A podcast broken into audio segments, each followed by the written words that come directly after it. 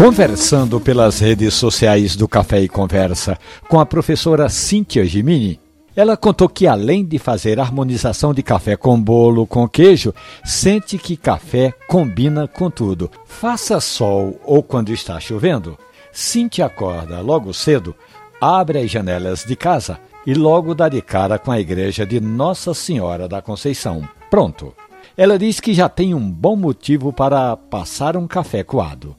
A água ela tira do fogo já nas primeiras bolhas e vai derramando aos poucos, fazendo movimentos circulares. De repente, daquela janela entra uma corrente de ar vindo do alto de Santa Isabel, que a casa fica um cheiro só de café da manhã. Professora de língua portuguesa Cíntia Gimini começa a arrumar a cozinha porque nesses tempos de trabalho em casa é hora de se debruçar na vida escolar dos estudantes. Ela guarda o pó de café na embalagem bem resistente e vedada para não perder aroma.